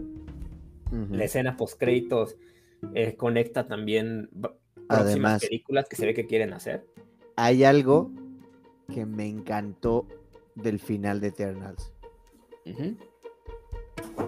El celestial visto por todos. Ah, no manches, esa escena. Me encantó. Increíble, ¿sabes? why not Galactus? y, luego te digo algo, Galactus es mucho más chico que ese Eternal. Exacto. Pero si hicieran a Galactus de ese tamaño, o sea, eh, yo la verdad cuando vi esa escena, yo dije, sí, ¿sabes qué? Ya no voy a ver a Galactus en futuras entregas, porque esta escena es de Galactus. Pero sí, es lo mismo, yo pensé lo mismo. Ajá. Es tan impresionante, la escena que yo dije, wow, eh, no me importa ver a los desviantes volar y a estos tipos lanzando rayos. Esta escena es donde sí de plano tiene. Valió la pena. Sí, totalmente. Es cuando yo dije, wow, espera, todo el mundo lo está viendo y te das cuenta que todos lo ven. Entonces, es la primera vez en Marvel que todo el mundo se da cuenta de algo. Es que falta ver dónde. además de Thanos. Es que te digo, hace falta ver dónde entra el. Eh, el hechizo de, de Doctor Strange, del multiverso. Porque mira, cuando empieza a temblar, yo dije, ah, ahí está, ahí está lo que mismo, lo mismo que pasó en la de Venom, donde de repente empieza a temblar todo y todo cambia. Yo dije, ah, mira, ahí está el Tom Hollanazo. Por eso va a estar en el universo. Porque si me lo pones así, yo te creo que todos estos personajes estén en el, en el mismo, en el MCU. Te la creo, ¿sabes? Pero no te la creo si me estás dando un poquito de, no, es que los humanos no pueden, no, no, no sirven de nada solos. ¿Sí me comprendes? Esta película sucede al mismo tiempo que Spider-Man Far From Home. Y ahora lo dudo, ¿sabes? Porque hay eventos globales, como puede ser que. Como ese. ajá, como ese del Eterno, o como cuando va despertando también el, el que está dentro del planeta. Claro. Porque obviamente el terremoto, si ya hubo uno y lo sintieron en varias partes del mundo, pues este donde ya saca la mano y la cabeza, pues obviamente se va a sentir, ¿sabes? Incluso me, saca un poco de onda que no haya intervención de ninguna, ni de ningún vengador, ni de ningún otro, ¿sabes? Entonces, si me hubieras dicho, que si hubiera visto ahí que un poquito después, el, el pum, lo mismo que pasó en la película de Venom, que sale de repente todo cambia. Después de lo del de este, yo, hubiera estado bien. Ahora no tanto, porque pues, si me estás diciendo que están en el mismo universo y que pasan simultáneamente y son eventos globales, pues ¿por qué no los estamos viendo? ¿Sí me comprendes? Sí, ¿en dónde queda lo del celestial? Sí, te apuesto que en la película no vamos a ver esta parte del celestial. No vamos a ver a Tom Holland volteando y de repente eso se va a quedar ahí. No. Escena post créditos, quizá. No creo. ¿No? creo, porque te voy a decir por qué. Porque Spider-Man ya está metiendo muchas cosas. Bueno, sí. Escena post créditos, posible escena post créditos de, de, Spider-Man, yo creo que va a ir más dirigida a, ver a dónde se expande este nuevo eh, multiverso. O sea, va a ir a Doctor Strange 2. Yo, no, te digo a dónde va a ir. ¿No? Es que, mira, si tú me estás regresando a Andrew Garfield y a Tobey Maguire, es posible que si esta película rompe, y créeme que va a romper, hagan unas, hagan más películas de Spider-Man de estos dos actores. Es lo que se dice que está en el contrato de Toby. Ajá. Eh, entonces, la verdad, es algo que me gusta y que no me gusta, ¿sabes? Porque ya tengo un Spider-Man del MCU. A menos que me mates a Tom Holland y me dejes a Toby o a Andrew, no creo que no te lo voy a, no creo tomarlo bien porque ya tienes muchos Spider-Man de dónde sacar, puedes hablarme de Spider-Man Escarlata, puedes hablarme de Spider-Man 2099, de Ultimate Spider-Man, que es un Spider-Man que me gustaría ver en el cine, aparte de, o sea, en live action, como, como lo pudimos ver en la película esta de Spider-Man Into the Spider-Verse, y muchos otros. Entonces, el mismo Spider-Man de diferentes realidades yo creo que es algo que no debería de ser. Que no debería de ser. Si hacen una película, mándenlo a su, a su dimensión y hagan la película si quieren, yo la voy a ver. Pero esto de que me dejes conectado o que me dejes a tres Spider-Man en el mismo universo, mm, no sé, ¿sabes? No creo, porque me estás metiendo ya muchos personajes y, y yo creo que para la infancia, para la nostalgia, para el impacto, dale, méteme los tres Spider-Man, pero o déjame a Andrew Garfield, que es, que es mi Spider-Man favorito, y, regresa Andrew a Tobey Maguire allá y a Tom Holland. Pues, sí, o sea, me, encanta el actor, me encanta Tom Holland, pero de Spider-Man siento que que no, todavía no puedes ponerse el manto de Spider-Man, la máscara como que le queda todavía muy grande. Entonces, y hablando de escenas. Estar ahí. Ah, hablando de escenas post créditos. Yo creo que va a ser algo como X-Men o Cuatro Fantásticos. Yo creo que va a estar ahí. ¿Por qué? Ya vimos varias, varios guiños a X-Men en la serie de, de, Falcon, de Winter Soldier.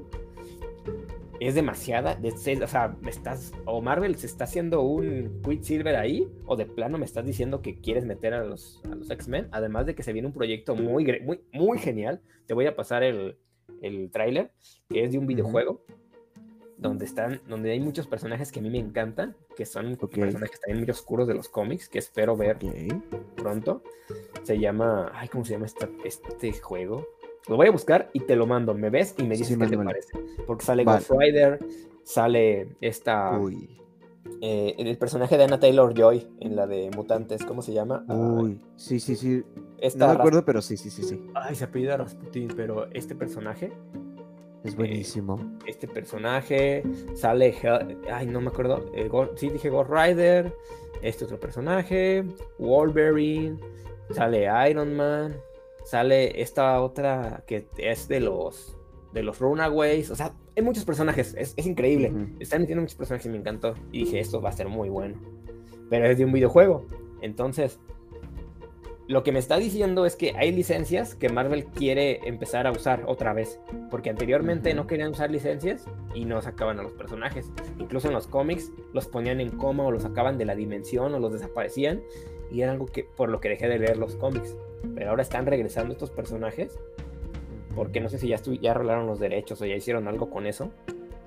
Y espero yo que sea su prioridad. O sea, que prioricen meter estos, estos personajes. ¿Por algo eh, compró compraron Fox? Sí, de hecho, ahorita, ahorita hay unos proyectos que tienen con Fox que de plano los veo, los veo muy amigables, los veo muy unidos y espero. O sea, es que Fox también le conviene, ¿sabes? A Fox también le conviene no vender, pero sí hacer algo estilo, estilo Sony.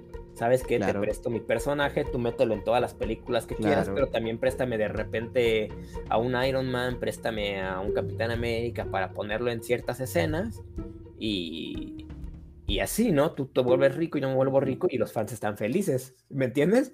Sí, Entonces, sí, si hacen algo similar a esto, pero bien, o sea, no me, no me den otros cuatro fantásticos como la, la última que sacaron, porque... Ay, no, por favor. Malísima.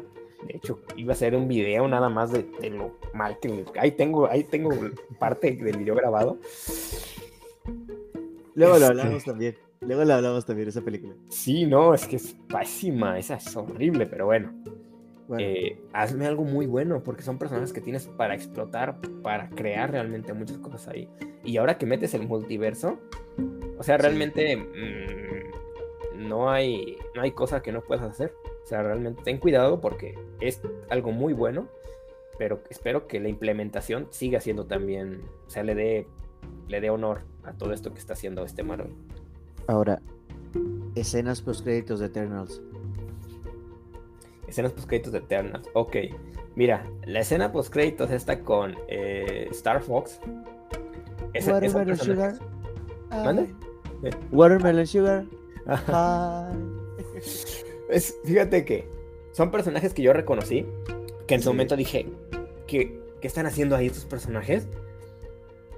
Y, y yo creo que, o sea, en todos en el cine, no sabían nada, no tenían ni idea de nada, ¿sabes? Así como y yo así de, es que yo sé quién es este personaje, pero la verdad este personaje de Star Fox sale en sagas muy mm, un poquito trata temas muy muy fuertes, ¿sabes? Pero temas como acoso, como violación y, y, no sé cómo lo vayan a manejar aquí. Me da un poco de miedo porque, porque ah, justamente viene la serie de She-Hulk y, hay, algo, hay un tema ahí entre estos dos y no sé cómo lo vayan a manejar. Ok.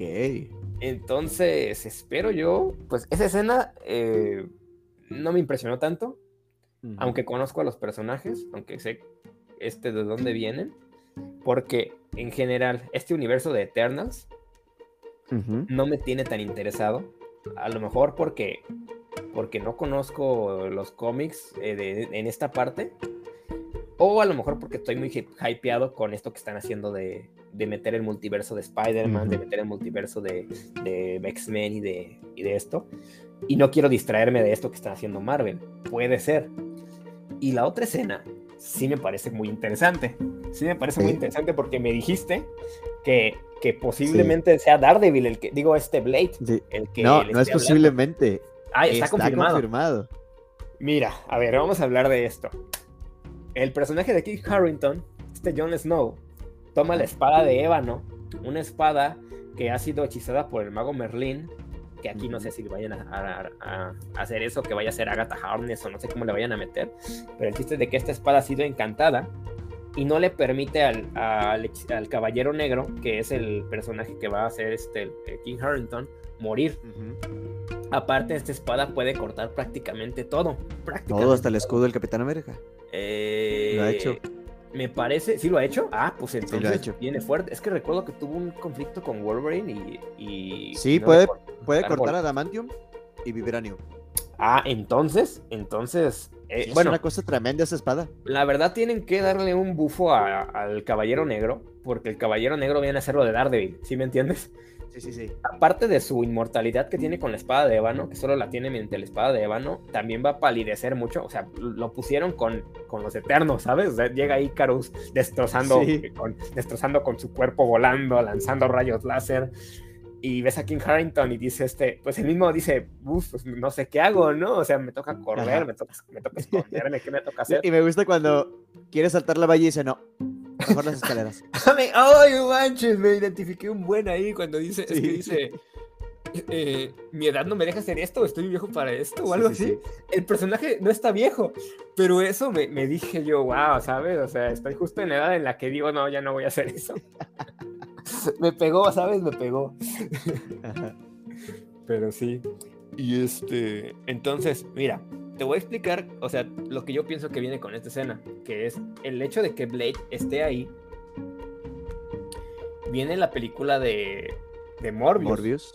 La película de Morbius va enfocada al, al, al universo de Sony, que quiere hacer con los villanos de Spider-Man. Pero ya se ha estado diciendo, ya se ha estado mostrando que villanos de Spider-Man como el, el buitre de Tom Holland están apareciendo. Venom ya está en el MCU oficialmente, gracias a, la post, a los postcréditos de su película. Entonces, ahora, Blade siempre ha sido un personaje muy aislado del MCU. De hecho, es, eh, Blade, yo creí, yo creí que no era de Marvel hasta que lo vi en una saga donde entra con, donde entra con los personajes como Spider-Man y, Daredevil y, un matador de vampiros también, pero principalmente contra Morbius. Blade se ha aliado con Spider-Man para matar a Morbius o para pelearse con Morbius, porque Morbius también tiene un poco de inmortalidad ahí medio rara. Entonces, a ver, el personaje de Morbius, a diferencia del de Venom, yo no tengo problema con que no tenga un inicio don, alejado de Spider-Man, porque el personaje de Morbius realmente bebe la sangre de Spider-Man para poder eh, sentirse vivo. O sea, no es como que pueda beber cualquier sangre. La de Spider-Man a Morbius le hace mejor, mucho mejor que, la sangre, pues digamos, genérica. Ok. Pero si no lo hace, no tengo ningún problema, porque a diferencia de Venom, no es, no es un personaje que, que sea la antítesis de Spider-Man, es un villano que, propone cosas diferentes. Pero con Blade, aquí puedes, podemos hacer una, un puente muy interesante entre las películas de Blade que ya se dijeron que se iban a venir, el personaje de, de Kit Harrington, porque realmente el Caballero Negro tampoco tiene una participación muy activa en los cómics, ¿sabes? Sí lo he visto en una que otra saga, pero no es como tan rescatable. De hecho, me gusta mucho el personaje porque maneja, es, viene de, cuando dice el personaje Kit Harrington, bueno, mi familia es algo complicado, habla de que los caballeros negros anteriores a él fueron también villanos. Y, y, Kit y este Kit, el personaje que no me acuerdo cómo se llama, el de Kit Harrington, viene a, a decir, sabes que yo no quiero ser un villano, yo quiero ayudar. Y, y, le salen las cosas mal por una u otra cosa, ¿no? Porque pues igual, vienes de negro. Entonces, pues la típica, la típica este de, no, eres villano porque vienes de negro. Entonces, aquí lo que podría ser es que quieren hacer un universo de, de monstruos. Y, a lo mejor Kit Harrington puede entrar aquí como el caballero y no se va a ver tan desproporcionado los poderes si hacemos esto, ¿sabes? Me gusta mucho para dónde va. Porque incluso el personaje de Morbius no te lo están vendiendo como un, como un villano. Te lo están vendiendo como un antihéroe, estilo Venom. Entonces, pues vamos a ver qué están haciendo con esto. La verdad es muy interesante. Estoy leyendo un artículo de La Nación. Dice, se filtra la fecha de estreno de la película de Blade. Es el próximo año, ¿no? 7 de octubre del 2022. Eh, es, es, es, que es lo que te digo, lo que quieren hacer es apresurar estas, estas entregas. Además de que se ha dicho que viene un especial de terror de Marvel para Disney Plus, en el cual va a aparecer Gael García como el hombre lobo. Y supongo que van a meter a Blade o algún otro personaje. Es que o lo único confirmado ahí. Hay un grupo en Marvel que se, que se llama Los Comandos Aulladores o el Comando Aullador, algo así. Que, no es el del Capitán América, es otro grupo que viene a ser el Hombre Lobo, la Momia, Morbius, eh, Frankenstein, el, monstruo de Frankenstein. Y la verdad es un grupo que, que es interesante, ¿sabes? Porque no se ve mucho. Es como de, pues vamos a, jugar con estas leyendas que ya son de dominio popular. Y imagínate, o sea, tú nada más imagínate que le hacen la competencia a Universal que quiere hacer su universo de monstruos y Marvel dice yo lo hago mejor y te lo voy a y te lo voy a hacer mejor ¿sabes? y meten un hombre lobo y meten a Morbius y hacen todo este show y yo creo que igual y si Marvel se avienta eso pues mm, no sé yo, yo estoy interesado en eso también muy bien para terminar calificación de Eternals yo le daría un. Un 7 de Eternals. Sí, estoy igual. Sí, un 7. Porque, mira, como digo, no es una. No es una mala película. Pero tampoco. Pero está lejísimo de ser una buena película. O sea. Está lejos. Sí, hay muchas cosas. Las que ya, las que ya dijimos. Y, y las positivas no, no superan a las negativas. Pero la película es viene también ah, con el sello Marvel. Con el sello Marvel me refiero a que eh, si tú quieres entenderlo, las cosas que van a venir después, tienes que ver esta película. Ah, claro. Si tú quieres ver al, personaje de, este el Caballero Negro y qué va a pasar con él, porque pues esa también es, es como una como un pequeño inicio de este personaje pues entonces tienes que ver esta película, tienes que ver de dónde viene Morbius, de dónde viene todo esto y quieren juntarlo. Entonces, nada más por eso eh, lo hace más interesante. O sea, lo siento, pero sí, lo hace muy interesante. Que estén haciendo esto es una nueva generación de, del cine en el que te están conectando todas estas películas y eso aumenta mucho el valor de la película. Entonces, no creo que merezca más de. No creo que merezca llegar al 8. Ni siquiera creo que alcance el 7.5. Yo le daría un 7 cerrado, así un 7 sólido. Porque el es que el elenco también está súper, es súper bueno el elenco, ¿sabes? Estamos hablando de... Sí, es, es que el 7 es como de, no estás mal, pero tampoco estás bien. Y, por supuesto, eh, como dijo un amigo, eh, escuchar a Kit Harrington decirle, yo te amo, Cersei. ya sé. Sí. Te saca tanto de onda, así como de, ah, caray, nunca esperaba a sí, sí, sí, las palabras. Yo también me quedé como de... Y volteé, volteé a ver a mi novia. Y mi novia se me quedó viendo como de, ¿qué? yo, no lo entenderías. Muy bien, pues vamos cerrando con esto. Este, nuevamente muchas gracias por escucharnos. Muchas gracias por estar con nosotros hasta el final. Espero que compartas con nosotros cuál fue tu experiencia viendo Eternals o cuál fue tu experiencia viendo en Soho o platícanos tus expectativas con Spider-Man. Así que, pues vamos despidiéndonos. Vamos despidiéndonos para ir cerrando ya este, este tercer episodio. Así que nos vemos para la siguiente. Se cuidan. Ahí nos escuchamos luego.